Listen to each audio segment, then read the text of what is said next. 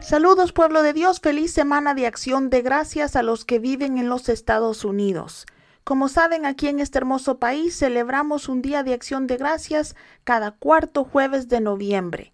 Si no hay una celebración oficial de acción de gracias donde se encuentran, déjenme sugerirles que tomen al menos un día al año para dar gracias a Dios por todas sus bendiciones. Estamos en medio de nuestra serie Favor sin obstáculos pero decidí tomarme un descanso de nuestra serie y concentrarme en el Día de Acción de Gracias esta semana. Titulé este episodio Expresión de Gratitud. Hay tantas cosas por las que deberíamos estar agradecidos que es difícil elegir una en la cual enfocarse cuando se habla de expresar gratitud. Aun si hacemos todo lo posible por estar agradecidos con Dios por sus bendiciones, no podemos agradecerle por todo lo que Él nos da a diario. Incluso el aliento que respiramos es un regalo de Él. Por eso siempre es bueno tomar unos minutos cada día para expresar nuestra gratitud al Señor. En esta temporada de acción de gracias Dios me ha estado recordando que también es bueno expresar gratitud a las personas que han sido de bendición para cada uno de nosotros y para agradecerle a Dios por los héroes anónimos que han contribuido a nuestras vidas. Hijo de Dios, todos debemos muchas de nuestras bendiciones a personas que nunca hemos conocido. Por ejemplo, leyendo la Biblia tratando de prepararme para hablar de la Navidad durante el mes de diciembre, leí unos versículos que me tocaron el corazón. Me recordaron que no habríamos tenido Navidad si no fuera por la obediencia de personas como María y José. Vayan conmigo a Lucas 2.22 que dice, cuando llegó el momento de los ritos de purificación exigidos por la ley de Moisés, José y María lo llevaron a Jerusalén para presentarlo al Señor. Aquí Lucas nos habla de la dedicación de Cristo. José y María, obedeciendo la ley de Moisés, llevaron a Jesús al templo para ser consagrado al Señor. Leer este capítulo me hizo pensar en el precio que estos dos jóvenes tuvieron que pagar para cambiar la historia de la humanidad. Piénsenlo, María tuvo que estar dispuesta a concebir un hijo siendo aún virgen, lo que significaba arriesgar su matrimonio con José e incluso su propia vida si él se divorciaba de ella públicamente. Para José significaba aceptar a una mujer embarazada, confiando en que el niño que estaba esperando era de Dios y no producto de su pecado. Ambos habían pasado por mucho peligro, dolor y esfuerzo para poder traer ese bebé al templo ese día. Lo que me entristece hasta cierto punto es que no fueron reconocidos o incluso apreciados por lo que hicieron en su vida. Por supuesto que ahora están en el cielo y estoy segura de que son amados y han sido recompensados por su obediencia, pero fueron desconocidos por las masas durante mucho tiempo. La obediencia de la mayoría de los héroes de la Biblia no fue recompensada durante su vida. Jeremías sufrió toda su vida y le debemos mucho a su sufrimiento. Juan el Bautista nunca fue entendido y fue asesinado por su obediencia. Pablo dejó una vida de comodidad y fama para convertirse en un prisionero por el Evangelio. Murió sintiéndose solo y no se sintió apreciado durante la mayor parte de su vida.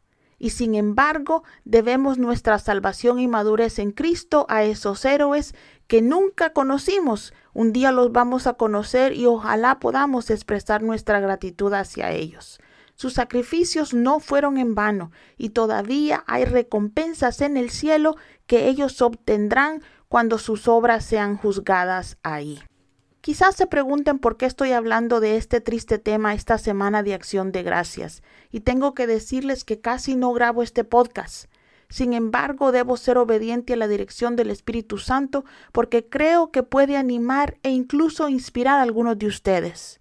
Quizás algunos pueden estar sirviendo o han estado ayudando a otros sin ser apreciados.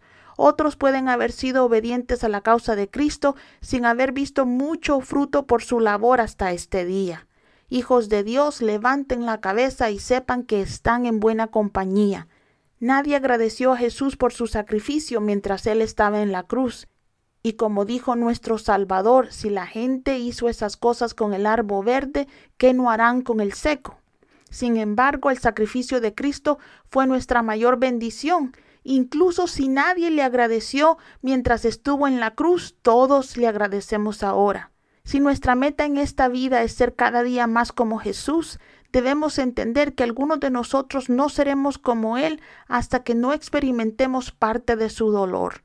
Sin embargo, mi hermana o mi hermano, nunca nuestra obediencia es olvidada y será recompensada.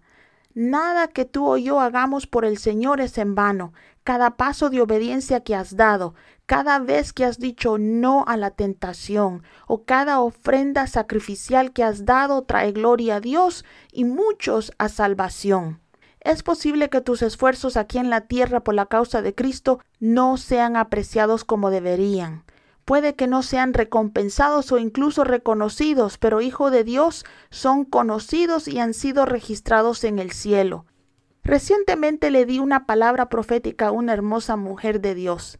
La palabra profética para ella me bendijo inmensamente. Me alegré por ella y me dio ánimo a mí. Esta maravillosa mujer de Dios tiene un enorme talento en la música. Ella es más que talentosa, es dotada. Si estuviera cantando, tocando o dirigiendo música en el mundo, sería famosa, pero está usando su don para bendecir al pueblo de Dios. El Señor compartió conmigo que aunque ella será bendecida y reconocida aquí en la tierra, Él está reservando su mayor recompensa para ella en el cielo. Él está haciendo eso porque todo lo que ella recibe aquí en la tierra es temporal, pero lo que Él tiene para ella en el cielo es permanente, ella nunca lo va a perder. ¿Te sientes un poco menospreciado o quizás estás cansado de tu lucha? Te digo hoy, varón, mujer de Dios, que el Señor sabe todo lo que has hecho y estás haciendo por su causa. Y Dios es un buen recompensador de los que le sirven. Pronto tus esfuerzos darán fruto y tu trabajo será más fácil, pero espera solo una parte de tu cosecha aquí en la tierra. Dios te ama demasiado como para darte lo que mereces aquí en la tierra. Recuerden que lo que hacemos no lo hacemos para ser reconocidos por el hombre. Si eres hijo de Dios, todo lo que haces lo haces por el aplauso de las manos que tienen las cicatrices de los clavos. Así que sigue sirviendo, sigue siendo de bendición. Tu obediencia es apreciada por Dios. Hoy también quiero pedirles que no dejen pasar desapercibido el esfuerzo de las personas que han sido de bendición para cada uno de ustedes. Creo que esta semana de acción de gracias podría ser un buen momento para que nos tomemos un tiempo para llamar, mandar mensajes de texto o enviar notas a las personas que Dios ha usado para bendecirnos. El libro de Ruth capítulo 2 versículos 12 nos dice, el Señor te pague por lo que has hecho, y el Señor, el Dios de Israel, bajo cuyas alas has venido a refugiarte, te dé una recompensa completa. Esto es lo que Boaz le dijo a Ruth cuando ésta le honró. Pueblo de Dios, a veces Dios nos bendice con grandes personas que están constantemente ahí para nosotros. Si tienes personas así, diles cuánto las aprecias. Recuerda que es importante mostrar aprecio de la forma en que nuestros benefactores lo disfrutan más. Tengo amigos, por ejemplo, a los que les gusta recibir tarjetas. Yo no considero tarjetas particularmente especiales, pero mis amigos sí. Por lo tanto, hago todo lo posible por enviarles tarjetas de agradecimiento inesperadas cada vez que puedo.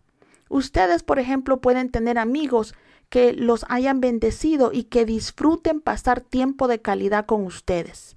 Si ese es el caso, asegúrense de separar tiempo para pasarlo con sus amigos. Asegúrense de que el tiempo que pasan con ellos lo hagan expresando su gratitud y que el tiempo sea ininterrumpido y agradable. Si sus benefactores disfrutan de palabras amables, Tómense el tiempo para llamarlos o visitarlos y expresarles cuánto aprecian lo que ellos hacen por ustedes.